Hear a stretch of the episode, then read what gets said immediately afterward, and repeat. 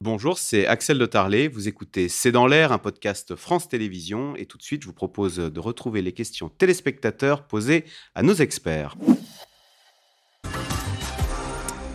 Ah, une question plus people. Claire, dans le Loir-et-Cher, la cérémonie de couronnement, de, remarquez c'est sérieux, de Charles III sera-t-elle très fastueuse? Donc c'est le 6 mai prochain. Euh, Anne-Elisabeth Lemoine, euh, comme, alors pour le couronnement de la reine Elisabeth II, euh, c'était euh, fantastique. Là, qu'en sera-t-il?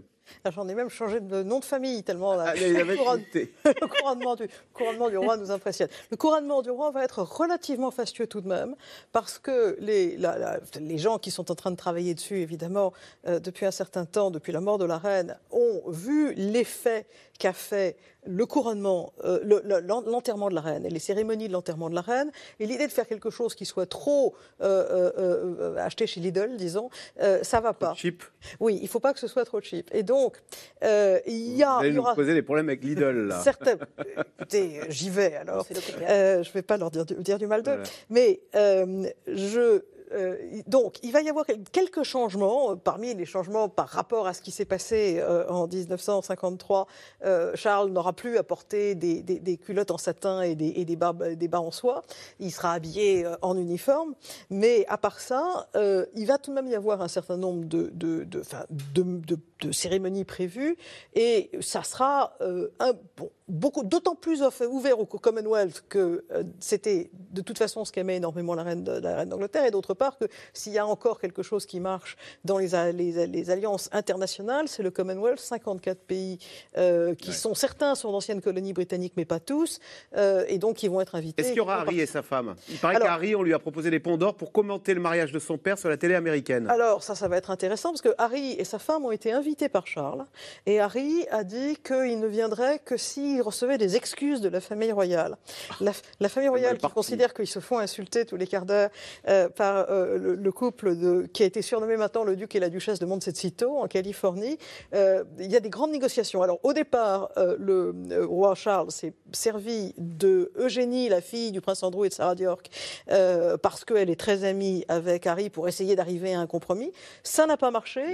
L'archevêque de Canterbury a été chargé d'aller de pacifier la situation. De, pacifier la situation. Charles ne veut pas donner l'impression qu'il veut casser les ponts. En plus, il est très malheureux que son, son fils ne soit pas avec lui, sa belle-fille Choumoisseux. Juste pour que vous sachiez, je, je dis ça en deux secondes, c'est que la cérémonie est payée par le contribuable britannique, c'est pas la famille royale qui paye. Et donc, c'est pour ça ils ont essayé de faire une ah. cérémonie un peu moins fastueuse, parce que, vu l'état de l'économie, la famille royale paye les mariages, et choses comme ça, mais quand c'est euh, un couronnement qui est un événement d'État, eh ben, c'est l'État qui paye, donc ah. les contribuables. Euh, euh, Agnès Poirier, question de Jean-Louis qui habite à Paris. Les Français qui travaillent au Royaume-Uni ont-ils vu leur situation changer fortement après le Brexit? Est-ce que le quotidien euh, il y a plus de tracasseries suite au Brexit pour les Français qui travaillent? C'est très simple. Soit vous obtenez, vous avez obtenu ce qu'on appelle le settled status, et dans ce cas, vos droits sont garantis de façon permanente et donc vous n'êtes pas embêté. Euh, soit vous ne l'avez pas eu, et à ce moment-là, ben, euh, beaucoup de ces Européens, pas seulement les Français, euh, eh bien, sont rentrés chez eux. Alors, il y a aussi un statut intermédiaire qui s'appelle le pre-settled status, c'est-à-dire que si vous n'avez été dans le pays que quelques années, on vous donne le bénéfice du doute, si vous voulez, et puis il faudra compléter votre dossier plus tard. Voilà. Euh, mais euh, si vous, si vous n'avez pas votre status, c'est devenu très compliqué. Euh, absolument. Nicolas Bouzou, c'est Sébastien qui s'interroge. La guerre économique entre les pêcheurs britanniques et normands s'est-elle calmée?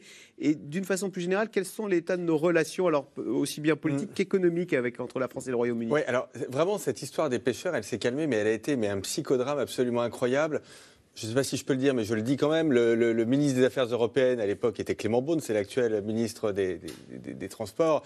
Et voilà, il, m'a confié vraiment que ce dossier était. Euh, On avait menacé de couper le, courant euh, à l'île Jersey. après, je ne vais certainement pas parler pour lui, il faudrait lui demander, mais disons que les relations étaient incroyablement difficiles pour deux pays qui sont des pays euh, amis. et qui sont des, et, qui sont des, des, alliés. Mais je crois qu'il y a quelque chose, puisque vous souhaitez élargir la question, je crois qu'il y a quelque chose qui doit aussi entrer en ligne de compte dans ces analyses, c'est le fait que l'Europe de son côté évolue et se renforce et devient moins naïve par rapport à tous ses partenaires, y compris par rapport au Royaume-Uni. L'Europe aujourd'hui un petit peu plus dure dans sa relation avec les États-Unis. On l'a vu suite à ce qu'on a appelé l'IRA, l'Inflation Reduction Act, qui est un plan en fait de subvention, des, des États-Unis pour leur euh, industrie. Euh, voilà, pour leurs industries. Eh bien, euh, l'Union européenne, par la voix de Thierry Breton, réplique de façon a priori, on va voir, mais à peu près équivalente. Et c'est un petit peu la même chose par rapport au, Royaume-Uni. C'est-à-dire que le, Brexit s'est réalisé à un moment mais c'est d'ailleurs aussi en raison du Brexit, d'ailleurs, à un moment où l'Union européenne devenait sans doute un peu plus unie et un peu plus agressive, y compris vis à -vis de ses alliés. Quelles sont les relations entre Rishi Sunak et Emmanuel Macron? Bien meilleure que celle entre, entre Emmanuel Macron et, euh, euh, et Boris Johnson. L'Istras, elle est passée en, éclair et donc on s'en est pratiquement pas rendu compte. Mais il y a tout de même le sentiment, d'un côté comme de l'autre, qu'on a suffisamment de connaissances, en, de, concepts en commun pour que ce soit pas impossible. Maintenant, Rishi Sunak était pour le Brexit. Il n'a jamais été contre le Brexit, à la différence de l'Istras qui avait changé d'avis en route et surtout pour devenir Premier ministre. et son idée, c'était l'idée d'avoir une Angleterre du grand large, finalement celle qui était aussi décrite par euh, Boris Johnson. Euh, néanmoins, euh, on, sait que c'est quelqu'un qui a le, souci de maintenir l'économie dans un bon état, donc de maintenir les relations dans un bon état, et c'est pas un provocateur. Et donc, dans ce cas spécifique, ça n'arrive pas. Et puis, il faut pas oublier qu'il y a toujours des bonnes relations militaires entre la France et la Grande-Bretagne, parce que ce sont, par maintenant qu'on a aussi l'armée ukrainienne, les deux grandes armées du continent, avec des tâches extrêmement complémentaires, puisque ils ont à peu près la même puissance de déploiement euh, à l'étranger, mais c'est sur des terrains différents. Euh, donc euh, ça, ça n'a jamais cessé. Les contacts sont, permanents. Il y a des contacts aussi au niveau international. Donc ça, ça se passe pas trop mal. Donc la relation bilatérale n'est pas affectée par la sortie du, Brexit.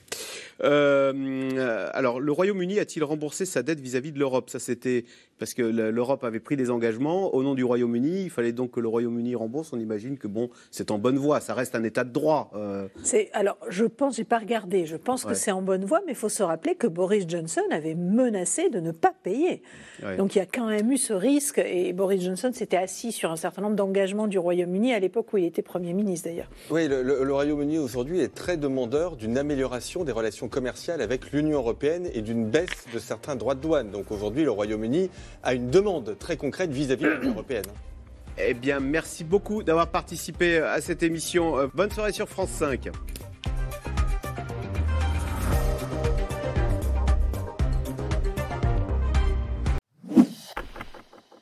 Merci d'avoir écouté C'est dans l'air. Comme vous le savez, vous pouvez désormais écouter l'intégrale, mais aussi l'invité ou vos questions à nos experts. Tous ces podcasts sont disponibles gratuitement sur toutes les plateformes de streaming audio. Et pour le replay vidéo, c'est sur France.tv, bien évidemment. À bientôt.